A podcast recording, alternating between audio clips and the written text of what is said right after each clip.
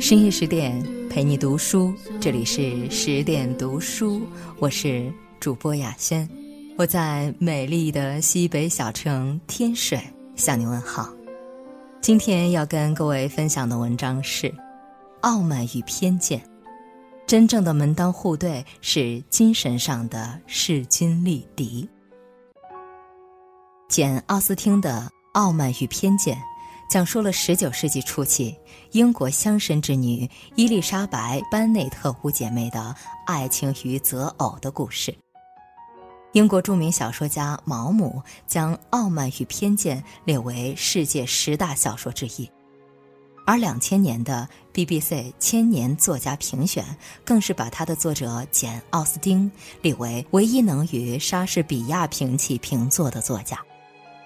透过他笔下的爱情故事，我们领悟到，真正的门当户对在于精神的势均力敌，独立与自信才是一个女人最极致的美丽。婚姻不是坟墓，没有爱情的婚姻才是坟墓。读过《傲慢与偏见》的读者，大概会对开篇的一句话印象深刻：凡是有钱的单身汉，总会娶回太太，这已是一条举世公认的真理。可是。这些有钱的单身汉绝不会随随便便找一个心仪的女子成婚，而会仔细的考量对方的出身、门第和嫁妆。而女孩子们，更是把男人的钱包当成第一考虑因素。毕竟，在当时的社会，女人没有工作，唯一的出路就是找个富裕的男人结婚。就像书里所说的那样，只考虑金钱的婚姻是荒谬的。不考虑金钱的婚姻是愚蠢的，在这种观念的影响下，当时人们的婚姻常常只讲门第，不讲爱情。女主角伊丽莎白的闺蜜夏洛特，本是一个聪明理智的女孩，但因为外貌不出众，家里没有财产，只好答应嫁给趋炎附势、令人讨厌的柯林斯先生。她对伊丽莎白说：“我已经二十七岁了，我没有钱。”也没有憧憬了。对于父母来说，我已经是一个包袱了。多么现实，多么无奈。对夏洛特来说，爱情是奢侈品，物质是必需品。为了衣食无忧，她宁可在无爱的婚姻里度过余生。即便是在两百年后的今天，依然有太多太多的女人因为年龄、因为条件、因为稳定步入婚姻。他们的婚姻里什么都有，唯独没有爱情；身边的那个男人什么都有，唯独没有那颗爱你的心。多少女人在这样的婚姻里潦倒一生，可是却有一个人是不愿意的，她就是伊丽莎白。伊丽莎白的处境比夏洛特好不了多少，她出身于一个乡绅家庭，父亲班纳特没有儿子，只有五个女儿。根据法律，女儿是没有继承权的。一旦父亲过世，伊丽莎白将一无所有。可是，就是这样一个看似平凡的女孩，却一口拒绝了门当户对的男人的求婚，甚至看不上富有却傲慢的达西。很多人都笑她傻，可理智的伊丽莎白不是不清楚金钱的重要性，只不过她知道，在爱情里将就。就是背叛自己。都说婚姻是爱情的坟墓，但其实并不是，没有爱情的婚姻才是真正的坟墓。当你有满腹的心事想要对他说，可他却调转过身，只留给你一串如雷的鼾声。当你每天为着家庭和工作奔忙，回到家等着你的不是热腾腾的饭菜，而是他的冷言冷语。当你以为。一个人太累，找个差不多的人替你遮风挡雨，便是婚姻的意义。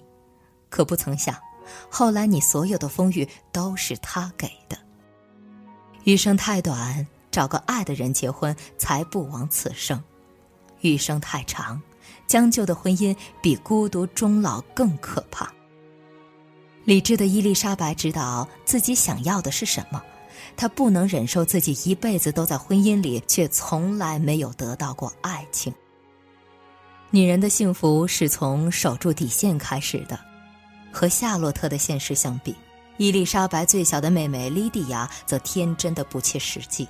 在一次舞会中，她邂逅了英俊潇洒的军官维汉，从此坠入爱河不能自拔。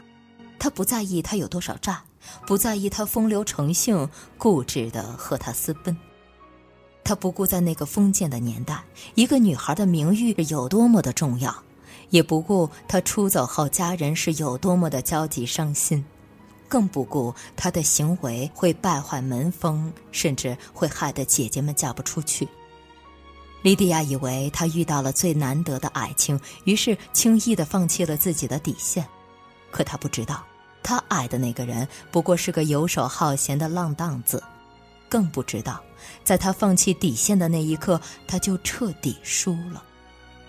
虽然故事的最后，在达西的帮助下，维汉终于勉为其难地娶了莉迪亚为妻，但他不改风流，到处沾花惹草，而莉迪亚也为自己当初的愚蠢付出了一生的代价。其实，维汉的绅士与儒雅也曾深深地打动过伊丽莎白的心，甚至伊丽莎白也同样的被爱情冲昏了头脑。当维汉用他破绽百出的话诋毁达西时，一向聪明的伊丽莎白居然深信不疑。当维汉停止对她的追求，转而追求另一个有一万磅收入的金小姐时，伊丽莎白不仅没有生气，还为他辩解：美少年和凡夫俗子一样，也得有饭吃，有衣穿啊。但庆幸的是。无论伊丽莎白对维汉有多么的动心，她都守住了自己的底线，从来没有逾越雷池一步。理智的伊丽莎白很清楚，人生不能没有爱情，但也不能只有爱情。爱没有上限，但一定要有底线。只有珍惜，才配拥有；只有自重，才能得到别人的尊重。张爱玲曾说：“喜欢一个人，会卑微到尘埃里。”然后开出花来。爱情真的是很玄妙的东西，能让人心甘情愿地放弃底线，放弃自尊，放弃自己。可这样的付出，最后只感动了自己，却感动不了别人。就像莉迪亚为了维汉付出了一切，到头来才知道维汉只是喜欢她年轻的皮相而已。同一个男人，莉迪亚和伊丽莎白却是截然不同的结局。原来，女人的幸福从守住底线开始。一个人只有学会了自爱，才有资格被爱；一个人只有守得住自己，才能望得花开。真正的门当户对是精神上的势均力敌。有人说，傲慢与偏见只不过是爱情童话。伊丽莎白与达西的爱，美好的不切实际。是啊。如果从世俗的角度来说，伊丽莎白和达西是那样的不匹配。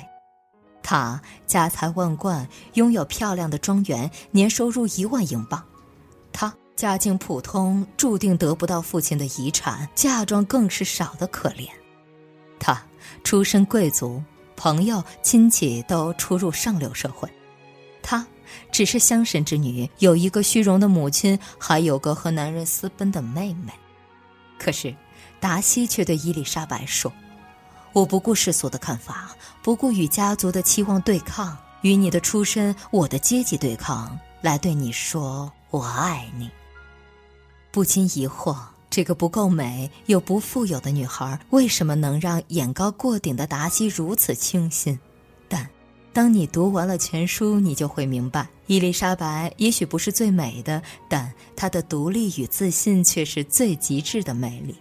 伊丽莎白也许在物质上不尽人意，但她在精神上却能与达西势均力敌。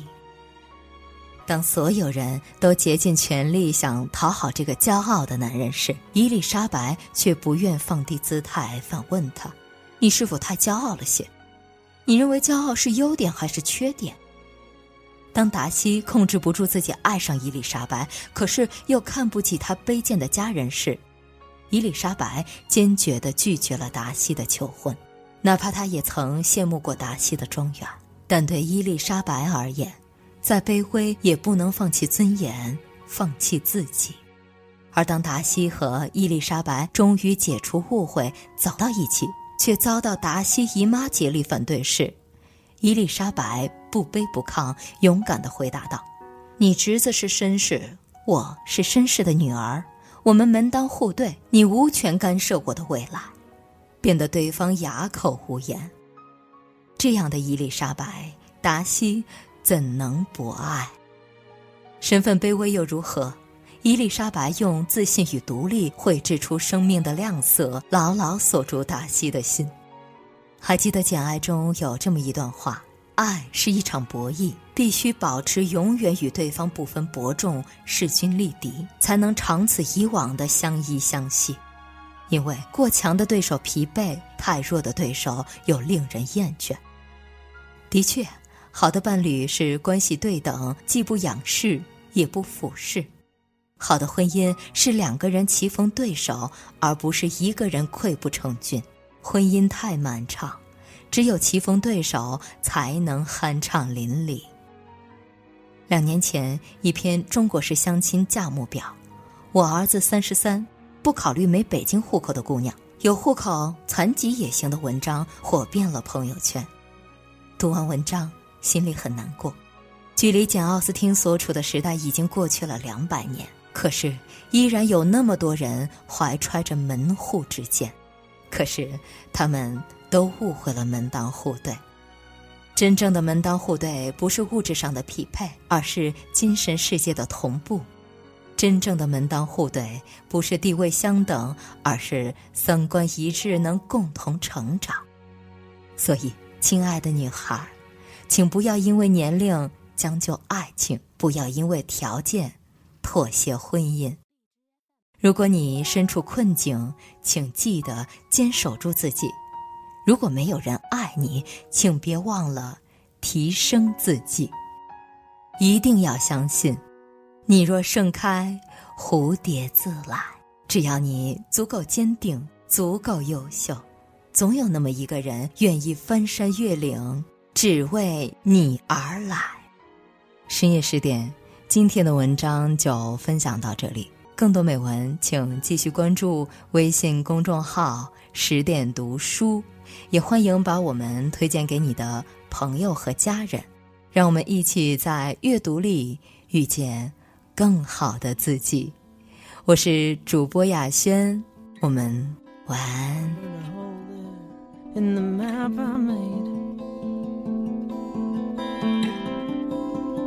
Not sure what I missed. Am I just these same mistakes?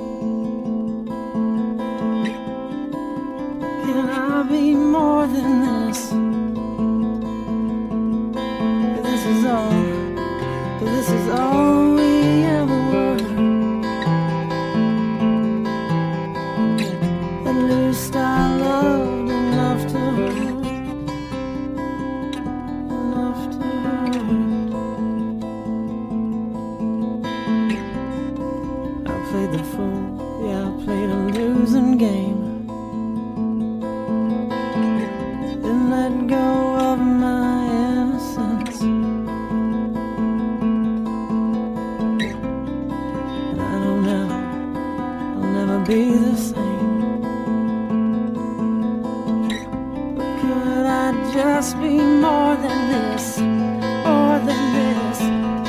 If this is all, if this is all we ever were,